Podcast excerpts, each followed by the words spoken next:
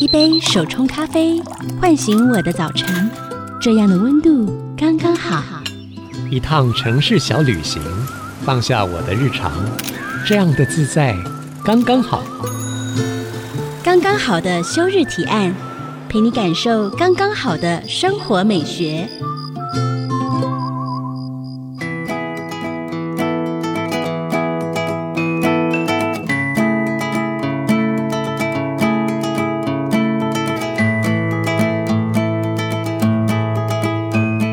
您现在收听的是 IC 之音主科广播，刚刚好的休日提案，我是主持人邱逸轩。大家这周过得好吗？又到了星期五了，你已经规划好接下来两天的休日要做什么了吗？今天的节目将带大家一起用味蕾来疗愈自己。究竟是什么食物能够让我们感到幸福呢？让我们欢迎今天带来休日提案的来宾——极光饭团首席帖的作者极光老师。欢迎极光老师。大家好，我是极光。极光老师，你的名字怎么怎么取的啊？我觉得这好 太有趣了哦。因为我是参加荒野保护协会的亲子团，带、哦、我女儿去里面就是一起活动，然后我们在荒野互相称呼都是用自然名。嗯，你可以叫彩虹哇，可以叫太阳，可以叫月亮，你可以叫花的名字。嗯哼，那女儿因为她名字有一个星星，英文名字是 Stella，然后叫银河。那我就想，那我也不要有花花草草，我来取个比较酷的，我就做极光啊，真的？对对对对，可是极光好多，有男生有女生。现在是极光饭团老师，是的，对。后来就出来，我就想说，哎，就沿用这个名字。嗯，嗯，那老师自己是做什么的工作？因为你这出了这本书嘛，嗯、你是厨艺相关背景吗？啊，不是、欸，啊，真的。我工作有超多斜杠。对、嗯、我一开始在国防部工作四年，我做那个时政研究员，因为我是念俄文的，那我会看一些俄文的档案。然后四年后我就觉得，嗯，三十岁了嘛，想要出来闯一闯，所以我就去应征出版社的业务。嗯那后来家里有一些事情，我就辞职了。辞职后就没什么事做，然后转换了几个跑道，都觉得不是很适合。然后在家里做便当，就接着出版社找我出书，然后出书又有，有些人说：“哎，老师，你要不要出来教个课？”对，我很犹豫啊，因为我不是厨艺，就像您说的，我想了很久，就慢慢慢慢的才开始教大家做便当啊，做饭团这样子。所以一开始其实是为了做给女儿吃。是。所以那时候是无师自通吗？就是当下你是一个什么样的情境？然后我其实从小就很爱煮饭哦，真的。可是因为我们家我爸是厨师，我妈妈也很会煮，我弟也是厨师。那我在家里就是一个不动三宝的人。其实你真的是有基因遗传啊！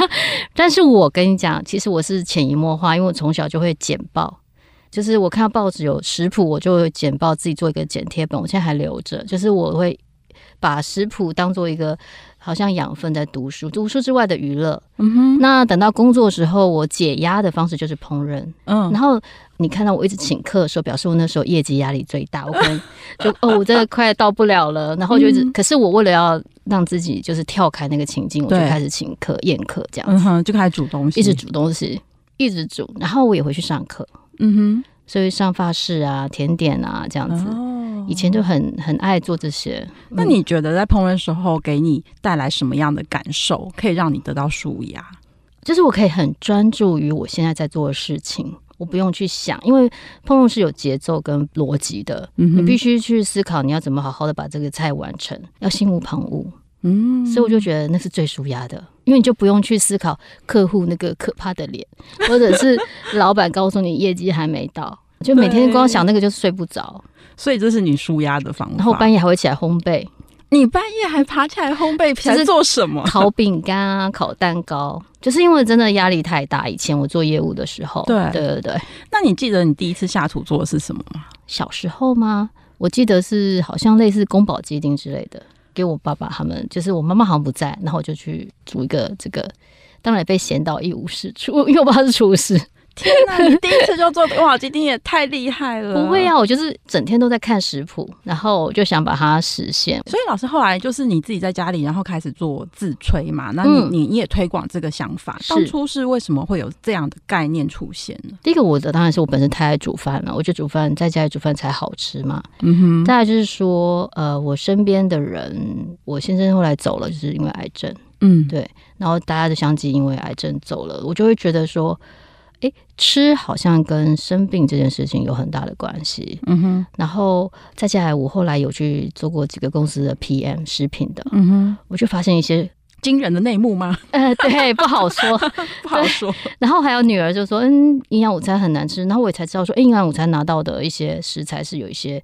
比较特别便宜的东西，嗯，那特别便宜，其实它就有可能有一些受限了，就是可能做一些处理，嗯，是我们不知道的，我们看不见的。嗯、那所以我就觉得，哎、欸，大家应该在家里自己煮饭，让我们家人都可以吃的健健康康的。嗯哼，在你呃推广自吹的过程里面，有遇到什么有趣的事情吗？啊，我觉得跟主客很有关系。怎么说？嗯、呃。因为一开始我们就想要到处就是鼓励自吹嘛，然后就到竹科去上课。嗯哼，我觉得最有趣的教竹科人怎么样？我教那个做那个 Mason jar，就是那个玻璃罐沙拉、啊、玻璃罐便当，你知道吗？那一场大概几十位哦，百分之八都男生。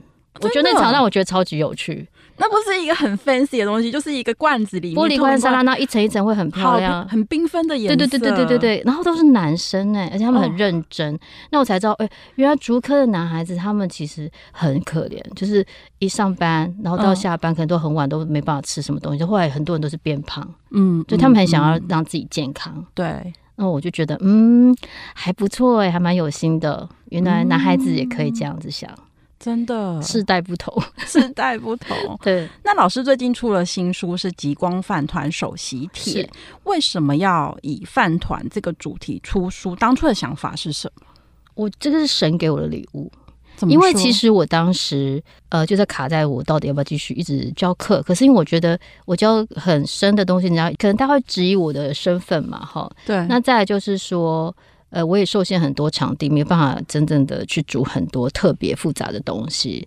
就刚好一个学妹，她在我家附近，她就说：“哎、学姐，你学姐，你来我们教室教一点简单的东西好不好？”嗯，那我就看一下她的设备，嗯，那来做饭团好了。然后就没有想到，就是一教，然后一开课就秒杀。嗯，就是一直一直教教教，然后我现在教了两千多人了。所以其实，呃，这个概念是饭团，然后你你先变成课程之后，然后才出书的。是我一开始有一个雄心壮志，我想把台湾米，就是类似日本的那种名饼米，就是我们一旦看到日本的米，我就知道，哎、欸，一见钟情。嗯，森林里的熊先生，嗯、他们有很多特别的名字、特别品种，然后一看就知道那个是什么米，然后知道它是什么味道，对，或是什么性质。可是呢？我后来发现这个工程太好，太庞大了，嗯，所以我其实大部分的内容是砍掉重练啊。对对对，就是我会测试米哦，它米是要怎么样吸水啊，要怎么洗啊，要怎么煮啊，哦，然后为什么诶这个人 A 讲这样子，B 讲这样子，那到底问题在哪边？嗯，我就会去找论文，嗯，去找到它的原理，像米到底要不要进水这件事情。对呀、啊，有些说要进，有些不要进，超烦的。对，然后有时候你水比米水比是一比一还是一比一点二，到底哪个是对？这都是对，只是说他们度量衡的单位不同，或是淹过手臂高度，是类似类似这样说。对对对，可是我们好像就是哎，很习以为常，因为家里就说就这样哦，淹过手背，我从小也是这样做。对，可是你做出来饭就不会统一标准，不好吃。是因为我在做饭团。我要教学生，我每一场都希望我煮出来的饭是很很好吃的、很标准的，所以我会想要追求这个标准，让大家回去都有成就感。是是是，所以希望是可以这样。但我觉得，毕竟锅具不一样，然后呢，其实米是农产品，不是不是那么受控的。嗯嗯嗯，没有办法有标准哦，尤其是台湾的现况。真的，我觉得饮食的确是看人们的生活文化一个最好的表现。然后我看极光老师对米有这么多的研究，是我们聊到这边休息一下，稍后回来继续聊米饭。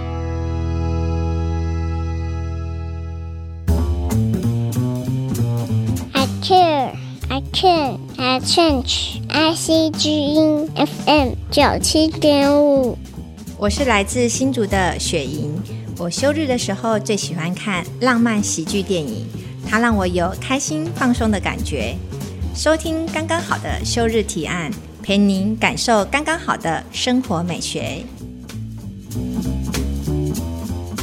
欢迎回到刚刚好的休日提案节目现场，我是主持人邱逸轩。今天在节目现场的是《极光饭团首席帖》的作者极光老师。我们第二段要来聊米饭了。老师是很喜欢吃米饭的人吗？哦，我，我承认我不是，我是饭桶。你是饭桶，就是我小时候，如果我看到桌上是面，我会哭的那一种。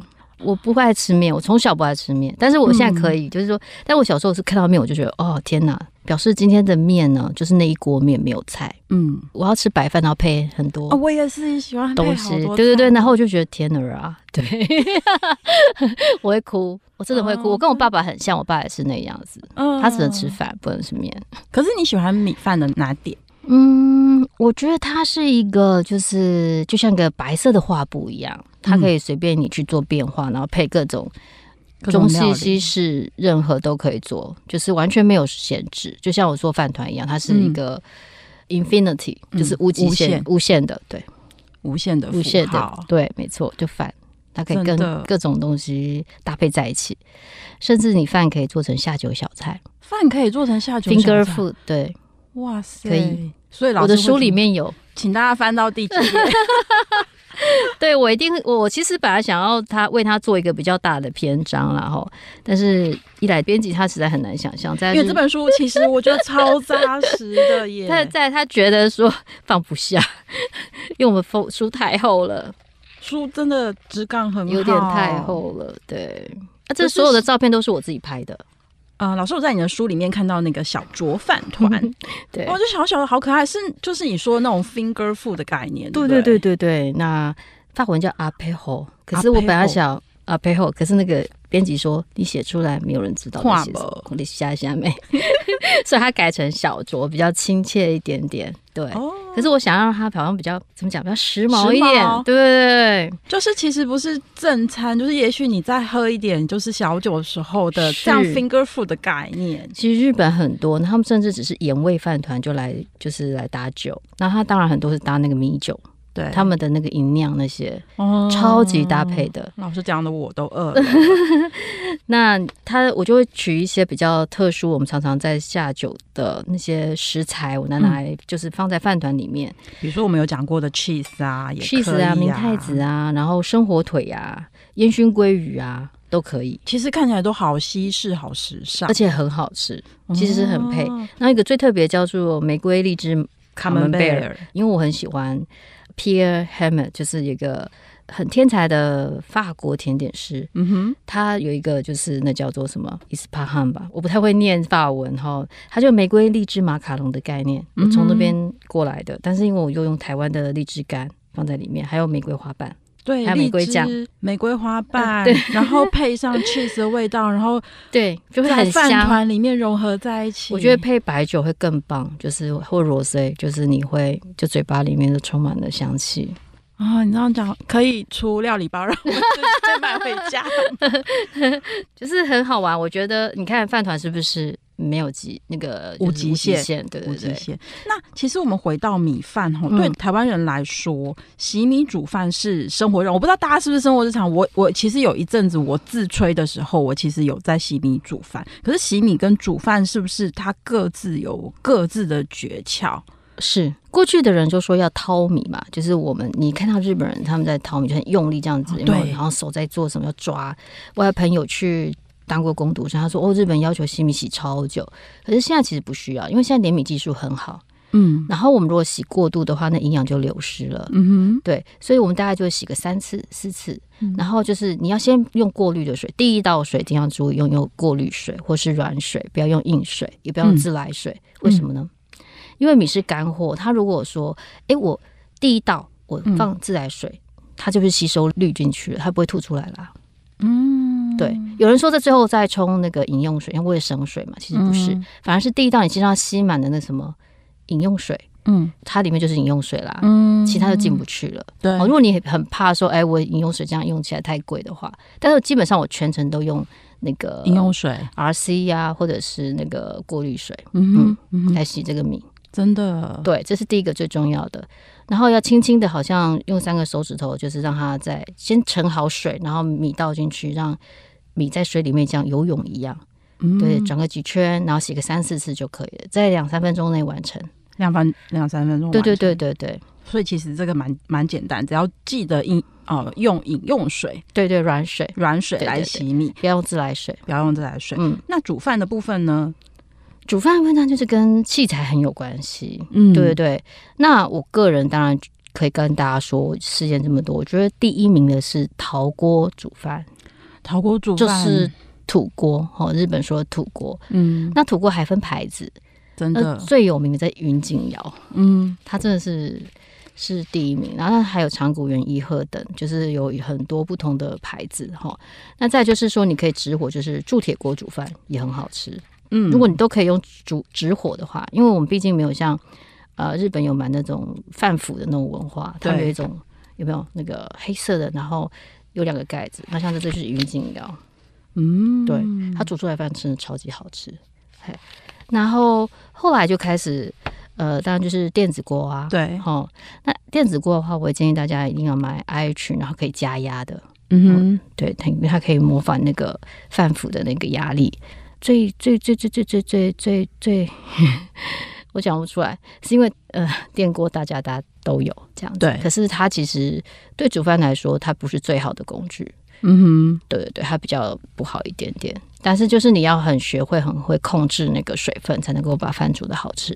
那如果一般大家家里都有的电子锅的话，嗯，它来煮会，你有什么小提醒可以给我们？小提醒就是你要按照你这个，你要先看你的 menu，就是大家都买机器回来都不看自己家里的锅。都想要听别人的意见，可是事实上，你买的锅跟我买的不一样，嗯，所以你可能要知道说，哎、欸，它这个锅它是告诉你水在哪边，水位在哪边，然后呢，它煮煮白饭的模式是什么，然后它可能可以有锅巴的模式是什么，你就是都要去把它搞清楚，对，就是它的使用说明书要看，要看清楚，对。嗯、那如果愿意挑战直火，比如说我的陶锅啊、铸铁锅的话，嗯、你你怎么建议呢？煮的时候有什么技巧？就是按照我们就是米水比要加好，然后你洗完米一定要先沥干。事实上最最嗯，这个好复杂，这难度很高吗？就是在米水比的部分哈。后来呀、啊，后来我想问你们，你们觉得洗米的时候应该是米会吸到水？会啊，对。可是很多人都没有算到啊。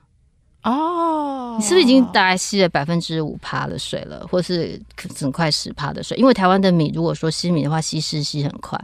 就是我这我都量过重量，我都这些我都有测试过。然后呢，我们就是加水，就是重量比是米比米加水等于一比二点三五，这很特别的一个比例。这是我从专门在卖米的专业人士那边得来的，嗯，那个数据。刚开始我也是半信半疑，我想说这是什么什么奇怪的东西，不是一比一，也不一比一点二，而是如果你要做的很准的话，因为它这边呢，把那个洗米水吸水的那个都算进去了。比如说米，我洗完加了水之后是是两百，总重量是比如两百三十五克。那原来你的生米是一百克，一百克的米我是不是洗好了有吸的重量，对不对？对，这个洗好的米加上水的总重量是刚刚生米的二点三五倍，所以就是两百三十五克。哦，就一百克的米，然后二乘以二点三五就对，两百三十五克。就是已经洗好的米泡在水里了，对，那总共的重量是两百三十五克。哦，原来是这样。它就会把一些中间呃有可能吸水的那个重量都含在里面了。哇，这是黄金公式，大家记起来。就是很多那个餐厅，它在都是用这样的方式。哦，真的。那可能你当然，哦，我不会说二点三五是一定的绝对值，嗯、因为它有可能，比如说新米跟旧米的差别。新米像我们最近就开始新米了，因为就是稻子收割嘛。收割，嗯。一个月内，哈，那个米是最湿的，最湿、最新鲜，但是也最湿。嗯、你有可能需要去减水量。嗯、我们说杯的话，一比一，我们可能可能到零点九或零点九五，有甚至到零点八五，有可能。就是看你的作用。哇，我觉得米真的是一个太神奇的东西。就是你要煮到很标准好吃。就是我每次煮出来，我都是好吃的。你可能就是要去注意，真的要很注意这样子。所以我们会看到某些餐厅，我说，哎、欸，他饭煮的特别好吃，是因为他们在里面在执行的非常的严格，很精准，就是日系的。嗯哼，对。那我们台式人就可能也就今天吃到怎么结结块的，明天吃到太干的，或是他可能还保温的，台拿来给你。嗯哼，对，我不是对不起，因为我好像变得很 picky，就是我到哪里就一个开始看到饭，然后就开始研究一下它怎么煮的这样子，然后怎么吃，然后吃起来口感怎么样？对对对，然后有时候我就会觉得，嗯，他要不要换个米会比较好一点？职业病可能 有点不太搭 哦，这个米跟这个咖喱不太搭。嗯，他好像应该不是用这种米种哦，这样子。哦，原来如此，是是是。那很多听众都是小家庭，家庭的人口成员不多，如果呃买回家的米啊、呃，老师建议怎么样保存？呃，我建议大家都是买小包装，就是一公斤装一点五公斤、两公斤。然后呢，请大家务必哈，打开封后就马上放冷藏，嗯，冰冰箱。对对，冰冰箱。那糙米的话，我会建议你真空包就冰冰箱，嗯、因为糙米它的外面那个敷层，它们就是都没有没有磨掉嘛，哈。对。那是含油的，那油的在外面很容易会有那个油耗味。所以尽量放冰箱会更更可以保鲜，更新鲜。对对对，哇，这真的是你的大观园哦！到这边休息一下，等等回来。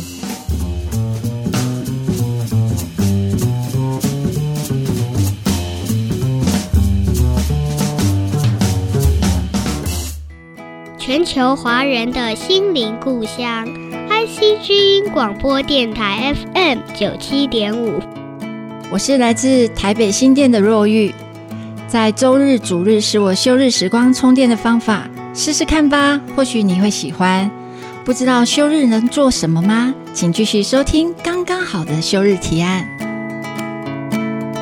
欢迎回到刚刚好的休日提案节目现场，我是邱一轩。今天在我旁边的呢，是要带我们体验米食美好的极光饭团首席帖，作者极光老师。接下来我们要聊饭团喽。那呃，第一次如果自己做饭团啊，对于没有下厨经验的朋友来说，嗯、老师觉得饭团的难度有多高？嗯、最难的是哪一个步骤？呃，首先我觉得天分很重要。哎呀，大概上课的里面呢，比如说一堂课二十位，大概有一两位他是很有天分的。怎么讲？就是一点就通。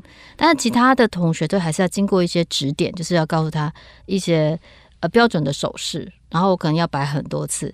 大家可能觉得看。哦，很简单，然后照相也觉得很简单，我都会要他们现场做嘛。嗯，现场一拿起来就说：“哎，老师刚刚是怎么摆的？”然后你就发现他其实没办法把这个结合在一起，所以手可能要做成一个像勺子的姿势，然后把饭放在手里面。那个手是夹子，左手是一个夹子，类似哈，那要一个底的夹子，然后右手是就是要做成三角形，要一个屋顶的感觉。嗯，然后就同方向往后这样子转三次，就三角形了。然后重点的是，我们手呢不能用力。我们手想象我们手就是一个模型，然后放在里面，它就凝聚在一起，就是好像被它压成一个模型这样子而已。为什么不能用力？太用力它就变米糕了啊！就是第一次捏的人都会把它做成米糕，很紧很紧很紧，很扎实，那就不好吃嘛。嗯，我就说那你回去做成稀饭好了。对对对，那我们吃起来的话，就是要粒粒分明，然后看起来是蓬松的。嗯，这是最棒的，因为米其实是很黏的。嗯，以前的人曾经用米来盖房子呢。对不对？哦、所以你不要以为它会散开。所以大家练好手势，其实实际上捏饭团会有各种不同的形状。是是是，有三角形，有表形，有太鼓形，有球形，主要这四种。哪一种形状是最好上？当然是球形喽。这是我们人类的本能嘛，我们就把它捏成一团啊。那为什么要做三角形的饭团？太为难自己。哦，这是有一个神圣的意义，就是他们以前就是曾经以前弥生时代，他们发现一个化石哦，然后就哎是山的形状，他们觉得当时是拿来神圣食物，是来进山的。哦，对对对。好，后来就都会三角形，其实也没有都三角形。他们关东关西之分，就是有三角形，有人是做成这是表形，就是像钱币一样，就是装钱的袋子。就是呃圆柱体状好了，这样说、嗯嗯、大家比较清楚。很像我们南北粽之争嘛。嗯、我说北部是他们说我们北部什么三 D 立体什么油饭，南部就是什么我们会说北部的人就说南部的是什么软烂的饭，这样你懂吗？他们也是会分。可是因为 Seven Eleven 的崛起，他们又。有发明那种会让海苔很酥脆的包装，所以呢，后来都变三角形，是因为 Seven。嗯嗯。那如果我们想要第一次尝试做饭团，对于新手，嗯、老师有推荐先做哪一种饭团？盐味呀，盐味哦，就是就不要加料啊，就是先练习饭团怎么捏就好了。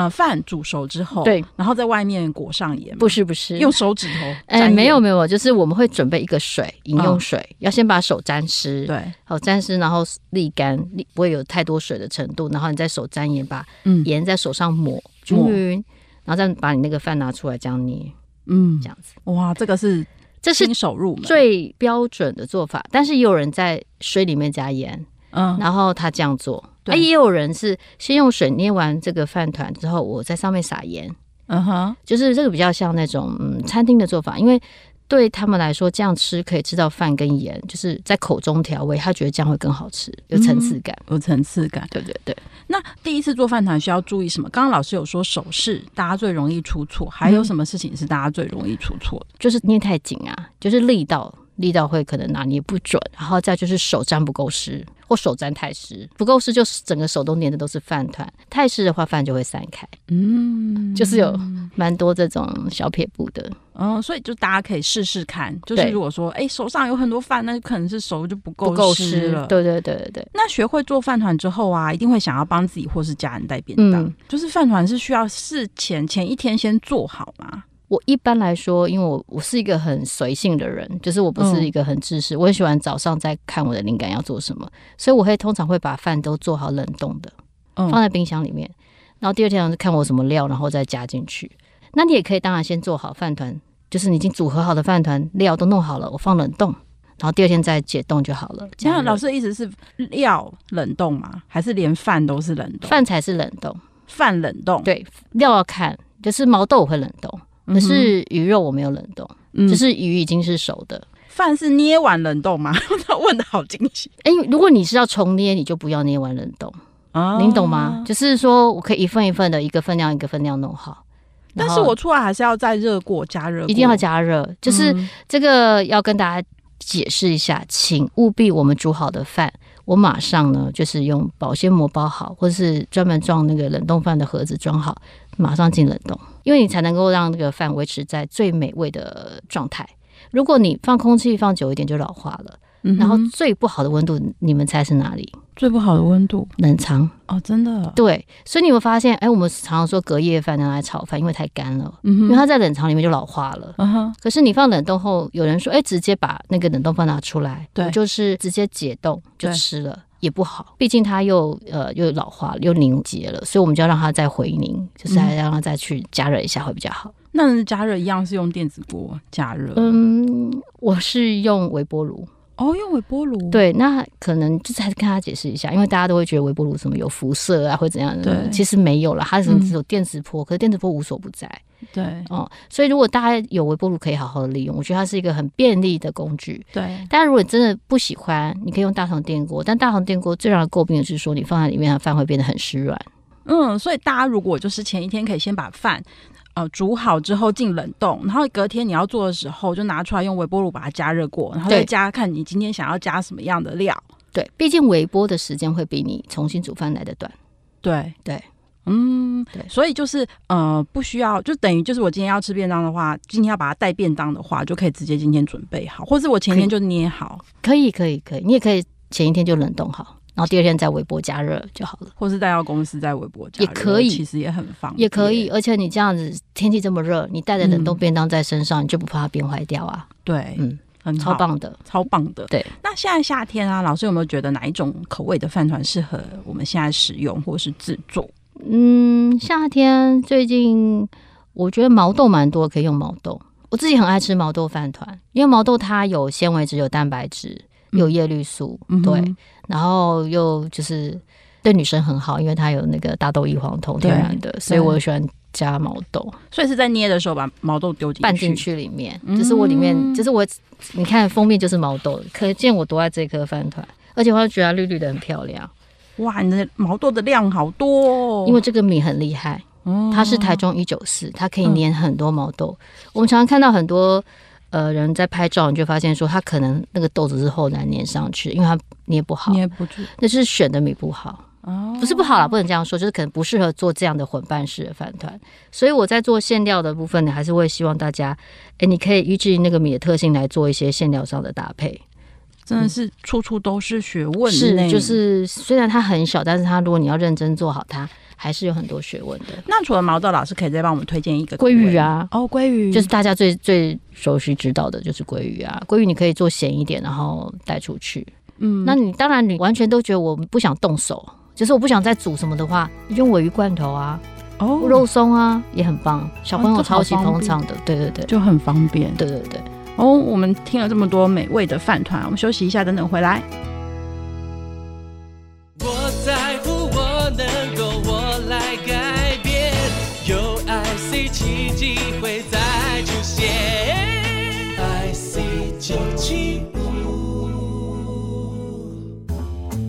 我是中心大学的阿邓，我的休日提案是在窗户旁吃早点，因为可以享受早晨和阳光。收听刚刚好的休日提案，收集各种体验生活的美好方式。欢迎回到刚刚好的休日提案节目现场，我是主持人邱逸轩，在我身边的是极光饭团首席铁的老师极光老师。看完你的书啊，会发现饭团种类真的超乎我想象。因为，因为我本来觉得说，可能我们接触的饭团就是什么肉松尾鱼啊，现在就会有跟一些什么名厨啊什么的。可是你里面都 还会有那种很西式、很华丽，太迷人了，超出我的想象了。因为我爱吃嘛，就想要做一些变化。真的 是在这么多食材里头啊，有没有什么真的很不适合大家千万不要放进饭团里的？我个人觉得，如果我会看场合，比如说，我们觉得千万不要放。比如说，我今天我是拿来早餐，然后我再带出去吃的，就是我常常是外带、西带的时候，嗯，我还蛮建议大家不要放那个太重口味的，比如说大蒜啊，嗯。那个洋葱的东西或太多，因为呃，我不晓得大家有没有看《昨日的美食》，像那个呃，食长他在做菜给他的另一半吃的时候，他就会建议平常他都不会加大蒜，嗯，可他的休日的前一天，礼拜五就比如说今天晚上，他就会做大量大蒜料理。就是他们会希望说，我们在跟人跟人之间的时候，呃，口气是好的哦。这个我有点注意到，就不会加很多大蒜。但是我里面有加大蒜，那就是在我宴客的时候在家里吃可以。嗯、然后另外就是还有一个很重要，就是生食。嗯，真的要携带外出的，我会建议大家不要放生食，嗯、生鱼片啊、鲑鱼卵啊这些，因为你不知道什么时候，尤其天气这么热，可能会食物中毒。对啊，而且而且你也不知道你戴了多久，然后中间过程，这是我觉得不适合的。然后另外就是说太油，太油的话，它其实也不太适合，因为它就会可能包不起来，会散掉。嗯，嗯就是到时候你就是这这几个我觉得要注意的事项，主要还是要看。呃，一些场合我们来做一些调整，这样子。嗯，那老师刚刚有讲说，嗯、像鲑鱼啊，或是尾鱼罐头啊，这些是很方便的。嗯、还有什么大家可以很方便入手的材料呢？嗯，肉松啊，还有就是像我前一天晚上，比如说，呃，我们煎个鱼，像一叶干类的，像欧阿鱼一叶干啊，竹筴鱼一叶干，你都可以。烤完之后，那我是不是可能一整尾没吃完？对，我就把那个鱼肉片下来，第二天就可以来包饭团啊，很方便。而且又多了一个变化，对对对对对，真的太棒了。嗯，所以其实我们可以感受到老师是一个很热爱下厨的。可是当下厨变成工作的时候，老师对下厨的热情，嗯，我觉得我热情没有改变。我觉得麻烦是，我很喜欢分享，我喜欢请人家吃。可是我觉得比较麻烦是说，我要去照相，然后写文章这个部分，嗯，我这个。我会觉得嗯，会有一点负担，所以我常常可能会大家会觉得我很懒得更新，就是其实我并不是没有煮，就在家里煮，我就大家一起吃完就很开心，因为我觉得那个节奏是很重要的，嗯，就是要上完菜赶快吃，然后如果相机要先吃，我会觉得那个菜就不好吃了，就是我比较困扰的地方，就是现在。我自己在做调整，对，嗯，就是吃饭其实是一个很生活的过程，是对我来说，但是我很喜欢展现就是我家的餐桌，我没有想要让它塞的很漂亮或什么，就是那就是我的生活，对，然后 呃，我我就会觉得说这个工作还有包含要 po 文啊这些，我会觉得有一点点负担。有一点压力，有点压力，对对对。嗯，老师在下厨的时候啊，有没有通常哪一个过程，或是哪一个料理，让你觉得嗯最疗愈，或是你只要压力一大，你就想到它，你就觉得哇，做出来会很舒心？我觉得应该是汤吧。哦，温暖的汤，就是呃，或者是一个汤泡饭，你就很稀里糊涂就喝下去，然后嗯，我就舒服了。汤泡饭其实汤也要做汤头，嗯、对不对？现在很方便啊，就是柴鱼昆布高汤。我就觉得很棒，因为我以前诶、欸、也是非什么大骨汤或鸡汤不可，但是后来我发现那些喝起来其实，当你习惯柴鱼灌木高汤，你就会觉得柴鱼灌木高汤就是比较清爽解腻，嗯、没有负担，也没有油，嗯，对。可是有那个五妈咪，就是纤维物质，纤维，对，所以很棒，所以会让你觉得很疗愈，很疗愈。对，那老师还有偏爱什么样的料理跟食物？我偏爱的料理啊，嗯，我应该都喜欢哎、欸。呃，应该要分中式，中式的菜系我最喜欢，我应该喜欢上海菜，嗯，然后我也喜欢很辣的川菜，哦，老师你喜欢的东西很多元，是。然后如果说日式，我当然最喜也很喜欢，因为我女儿喜欢，我就会为了她去学做日式的料理。那我自己很吃西式的东西。嗯，对对对，我到哪里都不会饿着，就是我都可以马上适应当地的食物，嗯、不像有些同学他们，像我们去游学，他们就要带好多好多台湾的罐头什么的，对。我都觉得那好很很，我觉得有点可惜，因为我们要赶快去那边就吃他们当地的东西，嗯，没有办法从食物体会当地的文化。对，我喜欢这样子，嗯，哦、我我一到一个地方，先逛他们菜市场，嗯，这个应该你也是对不对？因为超好玩的，对，完全跟我们不一样。一个菜市场可以逛一个上午，是是是是，有时间一定要回去逛一下。这我超爱。那除了下厨之外，老师自己的休日做什么事情最能够充电？呃，我会种一些植物，嗯，对，我会种一些香草。其实我实用性的，原来以实用性为主，后来养了猫之后，就开始种一些他们喜欢吃的。对，我们家猫咪，因为猫咪它不吃猫草，但是我们会查，就是说，哎，不会中毒的，像禾本科，嗯，所以我们就家里种很多椰子啊、观音中竹这一类的。然后又有什么九瓶兰啊，嗯、还有他很喜欢吃一个，我有一颗种了十年的叫什么吊兰，吊兰被他们吃光了，对，再重新种，对。所以老师的休日都在种植物，跟在家里，对，然后会去一下那个叫做什么假日花市。啊，假日花市，嗯、还有逛菜市场。逛菜市场，对，嗯，老师自己这本书啊，我觉得真的是分量超重。嗯、你觉得这本书出完之后，你自己还有什么想要跟大家讲？这本书吗？嗯，借由这本书，就是我希望这本书呢，就是不管你会不会做菜，嗯、然后我们都可以透过它来学习一些呃台湾的米饭，然后是真的很好吃，而且很精彩。请你们试试看，去买台湾的不同的米，我们来尝它的味道，然后自己来手捏成饭团，你就可以领略。呃，我的心情，为什么我要做这么多饭团，这么多种类了？嗯，嗯，就是也许我们可能没有办法像厨师，就是端出很很精彩的呃宫保鸡丁，然后煮一个什么佛跳墙之类，但是一个很简单的。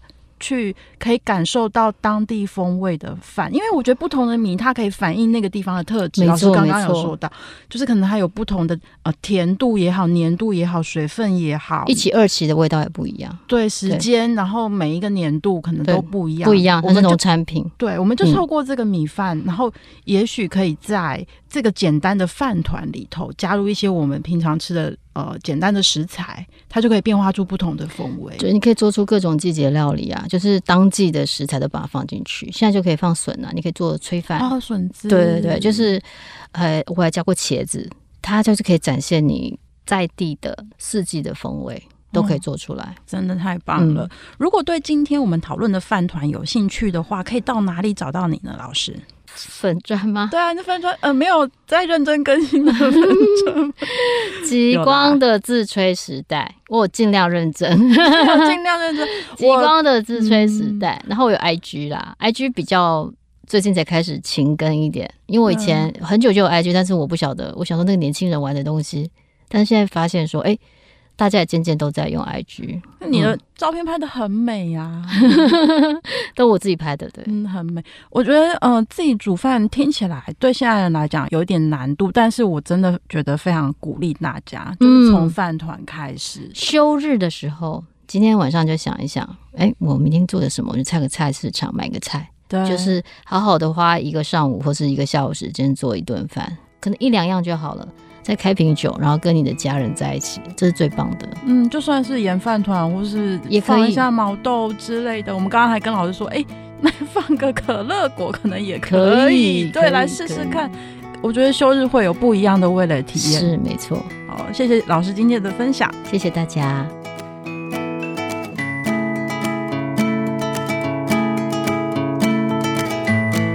其实我觉得饭团真的是生活的好朋友，不管是野餐还是露营，轻松就能够跟朋友一起分享。而且在这个炎炎的夏日，中午你不想要出门觅食的上班族，饭团是健康又轻松的选择。就像极光老师啊，书里面有一句话非常感动我，他说：“手握饭团就是用米饭书写的情书，在你亲手揉捏的过程里，我觉得你可以把自己的心意好好的放了进去。